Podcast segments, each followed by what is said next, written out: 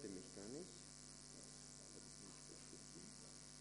So, alles gut. Läuft. Ne, ist auf Mute. Passt. Oder? Ihr hört mich jetzt. Ja, ihr hört mich jetzt. Genau. Vielen Dank für die Einladung. Freue mich, hier zu sein. War Anfang des Jahres schon mal hier in Freiburg bei der Grischoner Gemeinde, also um die Ecke quasi. Genau. Zu Beginn meiner Predigt ähm, eine Frage an euch. In der Bibel gibt es ja verschiedene Männer und Frauen, die sind so gegen den Strom geschwommen. Manche von denen hatten so eine besondere Gottesbegegnung, andere nicht. Und von den Menschen wurden sie schon mal als superfromme oder als Besserwisser einfach wahrgenommen. Also, wie werden diese Menschen, diese Sorte von Menschen der Bibel bezeichnet? Habt ihr eine Idee? Du dürft es reinrufen. Ah, hier. Der Alex, der ist gut. Ah, nee, du weißt es gar nicht. Wer war das? Ah, gut, deinen Namen weiß ich jetzt nicht, aber hier vorne, da kam die richtige Antwort, nämlich die Bibel nennt die schlicht und ergreifend Propheten. Das waren die Männer und Frauen, die gegen den Strom geschwommen sind.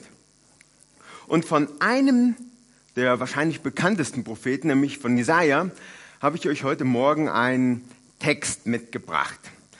Ähm, ja, und in diesem Text ähm, mangelt er mutig Fehlentwicklungen an. Ich lese den euch mal vor. Ihr könnt einfach, ähm, ah, das war die Richtung. Wartet mal. ich habe jetzt auf ausgemacht, muss da vielleicht wieder drauf. Ah, den nehmen wir. Gut. Und ich muss hoch und runter. Ah, hatte ich mir vorher angucken sollen. So, jetzt haben wir es. Also, jetzt der Text von Jesaja. Ruf, so laut du kannst. Lass deine Stimme erklingen, mächtig wie eine Posaune. Haltet deinem Volk seine Vergehen vor. Zähl den Nachkommen von Jakob ihre Sünden auf. Ach, wie, wie fromm halten sie sich doch. Sie rufen Tag für Tag nach mir, fragen nach meinem Willen. Sie kommen gern zum Tempel gelaufen, um meine Nähe zu suchen, weil sie sich einbilden, nach meinen Geboten zu leben. Darum fordern sie auch von mir ihre wohlverdienten Rechte. Warum siehst du es nicht, wenn wir fasten? Werfen sie mir vor. Wir plagen uns, aber du scheinst es noch nicht mehr zu merken. Darauf antworte ich, wie verbringt ihr denn eure Fastentage? Ihr geht wie gewöhnlich euren Geschäften nach und treibt eure Arbeiter genauso an wie sonst auch. Ihr fastet zwar, aber gleichzeitig zankt und streitet ihr und schlagt mit roher Faust zu. Wenn das ein Fasten sein soll, dann höre ich eure Gebete nicht. Denkt ihr, mir einen Gefallen zu tun, wenn ihr bloß auf Essen und Trinken verzichtet, den Kopf hängen lasst euch in Trauerngewändern in die Asche setzt? Denkt ihr, so etwas Fasten? Ist das ein Tag, an dem ich, der Herr, Freude habe? Nein, ein Fasten, das mir gefällt, das sieht anders aus. Löst die Fesseln der Menschen, die ihr zu Unrecht gefangen haltet. Befreit sie vom drückenden Joch der Sklaverei und gebt ihnen ihre Freiheit wieder. Schafft jede Art von Unterdrückung ab. Teilt euer Brot mit den Hungrigen. Nehmt Obdachlose bei euch auf. Und wenn ihr einem begegnet, der in Lumpen herumläuft, gebt ihm Kleider. Helft, wo ihr könnt. Und verschließt eure Augen nicht vor den Nöten eurer Mitmenschen. Dann wird mein Licht eure Dunkelheit vertreiben wie die Morgensonne. Und in kurzer Zeit sind eure Wunden geheilt. Eure barmherzigen Taten gehen vor euch her und meine Herrlichkeit beschließt euren Zug. Ich gebe ja zu, heavy stuff, so ein alter Bibeltext aus dem, ja, aus dem ersten Testament, ausgegraben von vor über 2500 Jahren äh, in einer Deutlichkeit, ja, ich glaube, äh, Alex oder Sam reden solche harten Worte nicht mit euch. Wahrscheinlich habt ihr es nicht nötig, vielleicht doch, aber wenn, sind sie freundlicher und verpacken das nicht so deutlich wie Jesaja. Diese prophetische Rede von Jesaja spricht in eine Zeit, da ist das Volk Israel wieder aus dem Exil aus Babylon zurückgekehrt. Die waren verschleppt worden und sind jetzt wieder in ihr Stammland, ungefähr da, wo auch der heutige Staat Israel sich befindet. Dort sind die wieder hin zurückgekommen. Sie leben da schon ein paar Jahre und man merkt im Text an, ah, einigen, denen geht's schon wieder ganz passabel, die sind schon zu einem Wohlstand gekommen, andere noch nicht so. Ach, auf jeden Fall möchten die, die Einflussreichen dort in dem Land, dass ihr Wohlstand jetzt erhalten bleibt und das Glück, was sie jetzt gerade irgendwie genießen, das soll auch so schön bitte bleiben. Und darum, damit das so bleibt, alle fühlen sich gut, ihrer Meinung nach, Darum feiern sie Gottesdienste, fragen nach Gottes Willen, gehen gern in den Tempel und manche, die hüllen sich sogar in Sack und Asche und setzen sich da irgendwie in den Staub und fasten. Beim ersten Lesen des Textes dachte ich so, ey Mann, wenn man so die Geschichte des Volkes mit Gott kennt, dann müsste man eigentlich denken, Gott müsste da oben im Himmel sitzen und sagen, yes, endlich, endlich sind die mal das Volk, was ich mir immer gewünscht habe. Weil in dieser Geschichte und der Beziehung Gott-Volk gab es ja ganz unterschiedliche Phasen der Beziehung. Phasen, wo das Volk Gottes Reden ignoriert hat. Phasen, wo sie Gott abgelehnt haben und Phasen, wo sie sogar gesagt haben, nee, du bist gar nicht mehr unser Gott. Da gibt es andere, Götzen, Bale, die finden wir viel spannender. Nee, du bist raus. Und jetzt hier lesen wir die Fragen nach Gottes Willen. Die gehen gern zum Tempel und suchen die Nähe Gottes. Da denke ich doch, Mann, da muss doch alles in Butter sein. Das ist doch die beste, die Premiumphase dieser Beziehung Volk Gott. Aber wir nehmen den Text ja wahr, dem war nicht so. Die Gläubigen damals, die dachten, es käme insbesondere auf so eine, nennen wir es, äußerliche Frömmigkeit an. Nämlich fromme Rituale wie Fasten, geistliche Übungen, Gebet, regelmäßigen Gang zum Tempel. Das wurde gepflegt. Also, äh, ich, ah, jetzt kann ich es endlich. ja, ich lerne auch. Gut, also, ähm, die Beziehung Gott-Mensch also wir würden heute sagen, vielleicht das geistige Leben. Mittlerweile hat sich auch mehr das Wort Spiritualität irgendwie durchgesetzt. Das wurde gepflegt. Ein kurzer Witz soll verdeutlichen, wie die damals drauf waren. Ich hoffe, ihr mögt Witze. Also, da ist ein Pastor in Urlaub in Kanada. Und er schlendert da gemütlich durch die Wälder, genießt die tollen Seen, die frische Luft, die Wälder, die Natur und ist einfach begeistert von der Schöpfung Gottes. Und während er da so herschlendert, bricht auf einmal, ähm, hört er ein Knacken und ein Bär bricht aus dem Wald. Und er sieht den Bär, nimmt die Beine unter den Arm und rennt und rennt. Und am Anfang sieht es auch total gut aus, doch leider übersieht er irgendwann eine Wurzel und er fällt der Länge nach hin. Der Bär türmt sich drohend hinter ihm auf. Wow!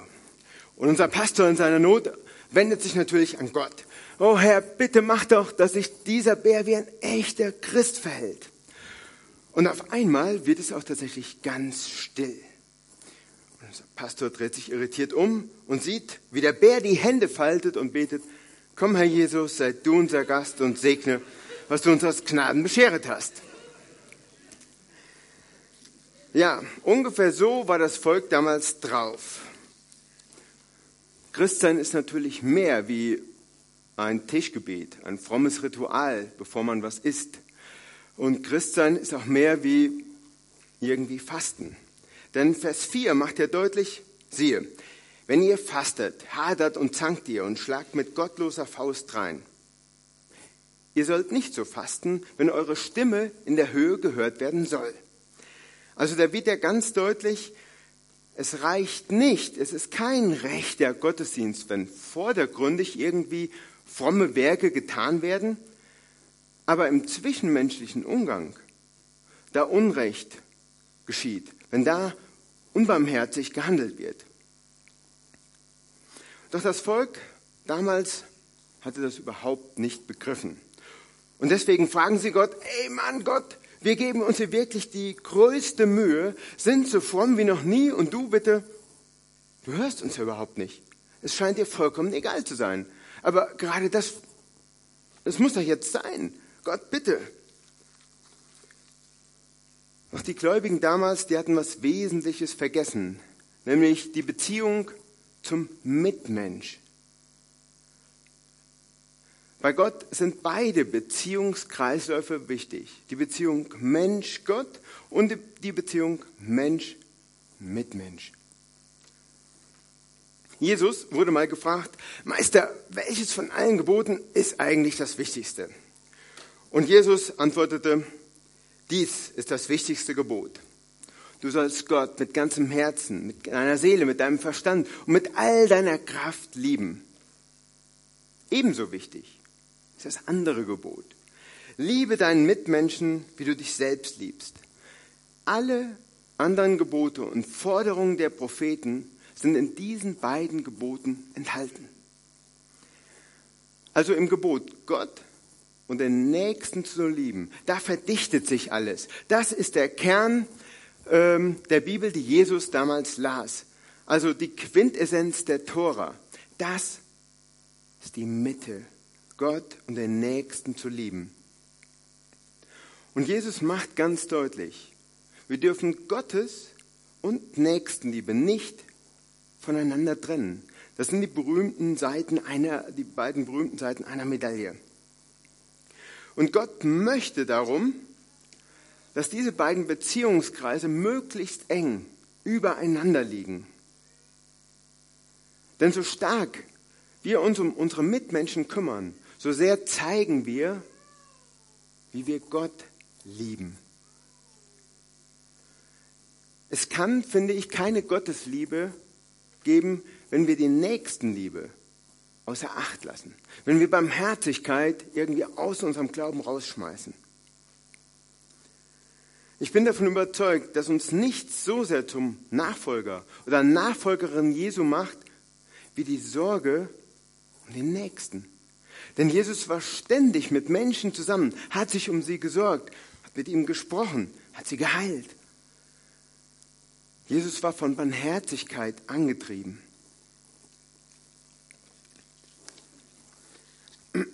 Und darum diese Rede Jesajas. Auch er fordert vom Volk Barmherzigkeit ein, weil sie das Zweite, nämlich die Liebe zum Nächsten, total vergessen haben.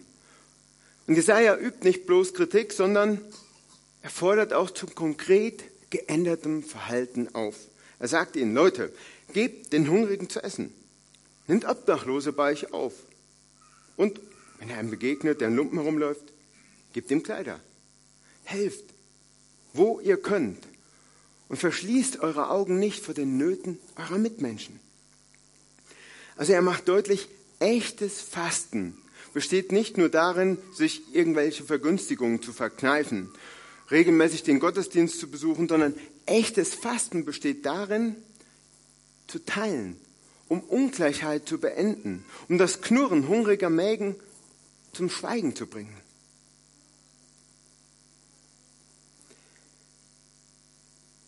Glaube, wir merken, unser Verhältnis zu Jesus, das muss sich auch immer wieder in unserem Verhalten zu anderen im Alltag bewähren. Da müssen unsere Hände, unsere Füße in Bewegung kommen. Und eigentlich fängt es schon viel früher an. Eigentlich fängt es schon bei unseren Gedanken und bei unseren Augen an. Denn was nehmen wir eigentlich so noch wahr? Nehme ich die Not und die Sorge von anderen Menschen überhaupt wahr? Oder ist das Leben so voll, dass ich mich so stark um mich selber, ein paar Freunde, meine Familie irgendwie kümmere. Und damit bin ich so beschäftigt, und mir geht das oft so, dass mir das ausreicht, mich selber um meine Kinder, meine Eltern, die älter werden, irgendwie zu kümmern, dass ich den Blick gegenüber anderen irgendwie aus den Augen verliere. Und nehme ich überhaupt wahr, dass es auf dieser Welt eben nicht gerecht zugeht, dass jeden Tag 16.000 Kinder aufgrund von extremer Armut sterben. Das sind alle zehn Sekunden ein Kind. Nehme ich das wahr? Interessiere ich mich dafür, dass gerade Anfang des Jahres und auch jetzt noch ganz viele Menschen in verschiedenen afrikanischen Ländern ums nackte Überleben kämpfen, Weil die nichts zu essen haben. Ganz einfach, weil sie verhungern werden, insbesondere Kinder, weil die am wenigsten Widerstandskraft von ihrer körperlichen Entwicklung haben. Verschließ deine Augen nicht vor den Nöten deiner Mitmenschen. Vor Ort und weltweit fordert Jesaja auf. Und weiter sagt er dem Volk, brich dem Hungrigen dein Brot. Und das ist eigentlich etwas, dieses Teilen steckt ja dahinter. Also ich muss ja nicht das ganze Brot weggeben, ich soll nur einen Teil von meinem Brot weggeben, sodass alle ein genug haben. Was eigentlich im Volk Israel Standard gewesen sein sollte. Denn wir müssen uns bewusst machen, das Volk Israel ist ja das Beispielvolk, das besondere, herausgerufene Volk, an dem alle anderen Völker und Nationen dieser Erde sehen sollten, so ist es, wenn ein Volk mit Gott und nach dem Willen Gottes lebt. Wir wissen, hm, die waren ein ziemlich schlechtes Beispielvolk. Also, ja, und deswegen mussten auch immer wieder solche Propheten wie Amos, Jeremia, Jesaja auftreten und im Volk sagen: Sportsfreunde, anders, ändert euch. Eigentlich sollte es im Volk üblich sein, dass die Menschen begreifen, dass wenn, wenn Gott es gut mit mir meint, dann muss ich es auch gut mit anderen meinen. Gabe ist immer auch Aufgabe. So sollte es beim Beispielvolk, beim Volk Gottes, beim Volk Israel sein. Jesus hat bei mir vor über zehn Jahren so einen Umdenkprozess angestoßen. Ich weiß nicht, ob ihr schon mal so in einem Hotel wart. Bestimmt, da gibt es ja solche Schilder, bitte nicht stören. Und ich hatte bestimmt weit über 30 Jahre lang solch ein Schild umhängen beim Thema Armut und Gerechtigkeit. Hatte ich das Schild umhängen, bitte nicht stören. Ich komme aus dem Siegerland, äh, also einer frommen Kante in Deutschland. Die Calvary Chapel habe ich auch immer wieder besucht, obwohl ich so mehr im CVM und Landeskirche Gemeinschaft beheimatet war. Ähm, ja, und auf jeden Fall gehörte das Christsein, ich bin in einer christlichen Familie groß geworden, äh, Bibellesen, Jesus gehörten zu meinem Leben dazu wie na, Nutella zum Frühstück oder samstags die Sportschau oder keine Ahnung, was ihr regelmäßig macht, was zu eurem Leben so dazugehört. Das gehörte einfach dazu. Aber für die Armen dieser Welt habe ich mich nicht interessiert. Das gehörte nicht zu meinem Christsein dazu. Mir ging es im Prinzip ähnlich wie einer jungen Frau. Der Unterschied ist, ähm, dass ich nicht um Veränderung gebeten habe wie sie. Da war eine junge Frau, die lebte hingebungsvoll, folgte die Jesus nach. Und irgendwie fragte sie dann, oder war sich unsicher, ob sie mit Jesus auf dem richtigen Weg ist. Und so fragte sie, Jesus, bitte zeig mir doch, wenn ich irgendwie auf einem falschen Weg bin, wenn ich was verkehrt mache. Du hast ja viele Möglichkeiten, kannst durch einen Freund reden, durchs Bibellesen, im Gottesdienst oder durch einen Traum, whatever. Und tatsächlich, irgendwann hat sie einen Traum und in diesem Traum nimmt sie eine Person, sie erkennt ihn oder deutet ihn als Jesus mit in einen Raum. Und in diesem Raum ist recht prunkvoll und da steht ein Tisch, ein großer Tisch mit einer Menge Geld drauf. Danach wird sie in einen weiteren Raum geführt, der ist recht ärmlich. Da steht ein armer, äh, also so ein schlechter, alter, zusammengezimmerter Tisch und da liegt nur so eine kleine Menge Geld drauf. Und während sie jetzt noch so überlegt und fragt, ah, was, was heißt denn das eigentlich, ähm, spricht Jesus zu ihr und sagt, hier, in dem ersten Raum, da liegt das Geld, was du bisher für den, äh, in dem zweiten Raum, wo wenig liegt, ist, ist das Geld, was du bisher für die Armen ausgegeben hast. Und im anderen Raum, wo die riesige Menge Geld liegt, da ist das, was du für Freizeitvergnügung, für Urlaub, für Annehmlichkeiten und so ausgegeben hast. Die junge Frau erschrickt und wird wach aus ihrem Traum. Und ähnlich war es auch bei mir. Ich wurde auch, zwar nicht aus einem Traum gerissen, aber Jesus hat mich aus meinem Glaubenskonzept herausgerissen. Hat das nicht wie bei der Frau mit einem Traum gemacht, sondern so ganz klassisch durch das Bibellesen. Wisst ihr, wie viele Bibelverse es so insgesamt gibt? Hat einer von euch eine Ahnung? Was? Über 1000, ja, das ist auf jeden Fall richtig. Das sind so grob je nach Übersetzung sind ein paar Verse mehr, ein paar weniger, 31.500 Verse. Und es gibt über 3000 Verse zum Thema Armut und Gerechtigkeit. Ich war jetzt einer, als Siegerländer las man täglich in der Bibel, der über 30 Jahre die Bibel gelesen hat. Aber diese 3000 Verse habe ich irgendwie geschafft zu überlesen. Und dann meinte Gott, Andi, weißt du was? Ich schenke dir jetzt mal eine neue Brille zum Bibellesen. Und dann habe ich die nach und nach entdeckt, diese Verse. Es gibt ja jetzt seit 2013 so eine Gerechtigkeitsbibel. Da sind die Verse alle rot gemarkert. Da wird es einfacher. Da hätte ich auch ich die entdeckt. Zumindest früher. Und ich finde, das macht sehr deutlich, Gott ist das Thema wirklich wichtig, denn 31.500, etwas über 3.000 Verse, das macht 10 Prozent aller Bibelverse, die Gottes Sorge um die Armen ausdrücken. Das scheint ihm tatsächlich wichtig zu sein.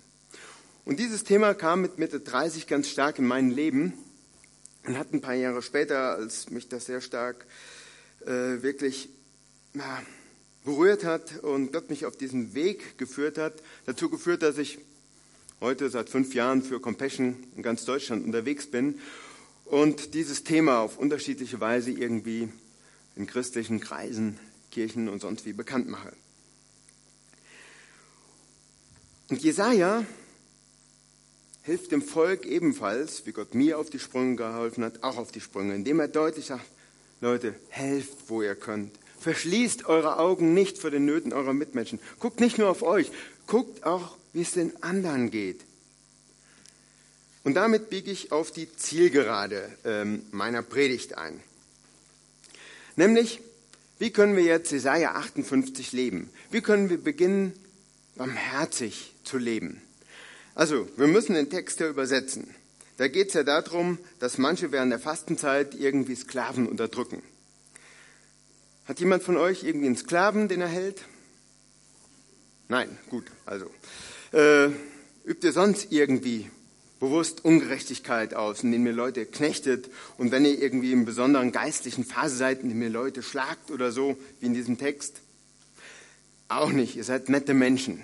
Genau, also müssen wir uns überlegen, was sagt uns der Jesaja-Text jetzt für heute? Und ich glaube, das fängt einfach damit an, dass wir bewusst irgendwie Informationen an uns ranlassen. Ob wir bei Facebook sind, sonst im Internet irgendwie unterwegs, ob wir im Fernsehen was gucken oder die Tageszeitung blättern, dass wir bewusst dann, wenn wir etwas über eine Situation von Armen in dieser Welt wahrnehmen können, dass wir das an uns heranlassen, dass wir es gucken, dass wir dadurch Mitgefühl empfinden und verstehen, unter was für Situationen und Bedingungen die einfach leiden müssen und erkennen, die sind nicht selber schuld daran. Die sind nur Opfer eines Systems, eines Machthabers. Eine weitere Sache könnte sein das Gebet. Bei mir ist es so, ich kreise mich oft äh, in meinen persönlichen Gebeten mit, äh, ja, da tauchen sehr viele Bitten auf. Für mich selber, für meine Kinder, für meine Eltern, für Freunde, für was auch immer. Und wenn wir schon gerade beim Bitten sind, wäre es doch nett, wenn wir auch für die Armen dieser Welt bitten, für die tausenden, Millionen Menschen, die auf der Flucht sind, die, die verhungern, äh, wo Kinder unter Prostitution oder sonst was schon leiden müssen aufgrund von Armut, dass wir die mit in unser Gebet aufnehmen. Ein paar Minuten der stillen Zeit für die reservieren und Gott um sein helfendes Eingreifen einfach bitten. Ein weiterer Punkt ist, und das war so das Erste, was meine Frau und ich gemacht haben, als dieses Thema Gottes Herz für die Armen so in unser Leben kam. Wir haben zwei Patenschaften für Kinder abgeschlossen, weil wir dachten, es ist das Sinnvollste, ähm, ein Kind individuell zu fördern, sodass es die Chance hat, wirklich aus Armut befreit zu werden. Das war lange bevor ich bei Compassion begonnen habe. Es schien aber trotzdem, und jetzt natürlich auch noch, wirklich als etwas ganz Sinnvolles. Und ich möchte euch auch einladen, dazu überlegen, ob das nicht etwas Konkretes wäre, jemanden daraus zu helfen, einem Kind, Ein Kind hat nämlich noch die Zukunft vor sich, weil das Kind wird irgendwann erwachsen und wird die prägende Generation in seinem Land sein. Also ist etwas, wo wir zukünftig nachhaltig etwas verändern. Ein weiterer Punkt ist ganz klar, und ich glaube, das habt ihr in Freiburg auch schon längst, deswegen habt ihr ja so eine Themenreihe wie jetzt, wo ihr verschiedene Organisationen einladet oh, und mit der Aktion von der Allianz, dass ihr die Menschen hier vor Ort immer wieder ganz neu in den Blick bekommt und guckt, wo können wir dort Barmherzigkeit üben, in Wort und Tat. Und zum Schluss noch ein letzter Punkt. Hm, vielleicht wäre es etwas, wenn ihr anfangt, und auch das macht ja schon eine Gemeinde, da hinten habt ihr nämlich fairen Kaffee, das auch privat umsetzt. Das ist einfach fairen Kaffee oder faire Schokolade und ab und zu mal vielleicht auch faire Klamotten kauft. Ich weiß, je nach Lebenssituation ist das mit den Klamotten schwierig, weil recht teuer. Aber vielleicht kommt ihr auch mal wieder in eine äh, Situation, wo ihr denkt, dafür haben wir die Kohle, machen wir, dass die Menschen, die was herstellen, auch einen gerechten Lohn bekommen. Oder, wenn ihr kein Geld habt, unterschreibt doch einfach mal ein paar Petitionen von deiner Stimme gegen Armut oder der christlichen Münchner-Initiative. Die sammeln Stimmen, diese vielen Stimmen geben dann ein Gewicht bei Regierungskreisen und bewegen etwas für die Armen. Wenn wir, glaube ich, anfangen zu teilen, unsere Zeit, unsere Geld, unsere Begabungen, ich glaube, dann beginnen wir wirklich Jesaja 58 zu leben, Barmherzigkeit zu üben. Und nicht nur die anderen werden dadurch beschenkt, sondern wir selber auch. Denn der Jesaja-Text, den ich vorgelesen habe, der endet ja damit, ähm, dann wird dein Licht hervorbrechen wie die Morgenröte und deine Heilung wird schnell voranschreiten. Und deine Barmherzigkeit wird vor dir hergehen und die Herrlichkeit des Herrn wird deinen Zug beschließen. Jesaja wird hier recht prosaisch, hat eine bildhafte Sprache ausgepackt, das mit der Morgensonne. Das ist ein sehr schönes Bild, weil die Morgensonne ist der Beginn eines neuen Tages. Da liegt der ganze Tag noch vor einem. Und dass Gott unseren Zug, unseren Lebenszug wohlwollend begleiten will. Das finde ich auch ein, ein sehr schönes Bild einfach von Jesaja. Und ich glaube, er möchte auch, Gott möchte auch in unserem Leben die Morgensonne aufgehen lassen. Und das wünsche ich uns vom Herzen, dass wir das wirklich begreifen, dass wir andere satt machen können und dürfen, weil wir selber das Brot des Lebens kennen, weil wir selber Jesus in unser Leben hineingelassen haben. Und so wünsche ich uns, dass uns nicht nur ein Licht aufgeht, sondern dass Gottes Morgensonne ganz hell in unser Leben scheint, weil, weil wir einfach begriffen haben, was Gottes Herzensanliegen ist. Amen.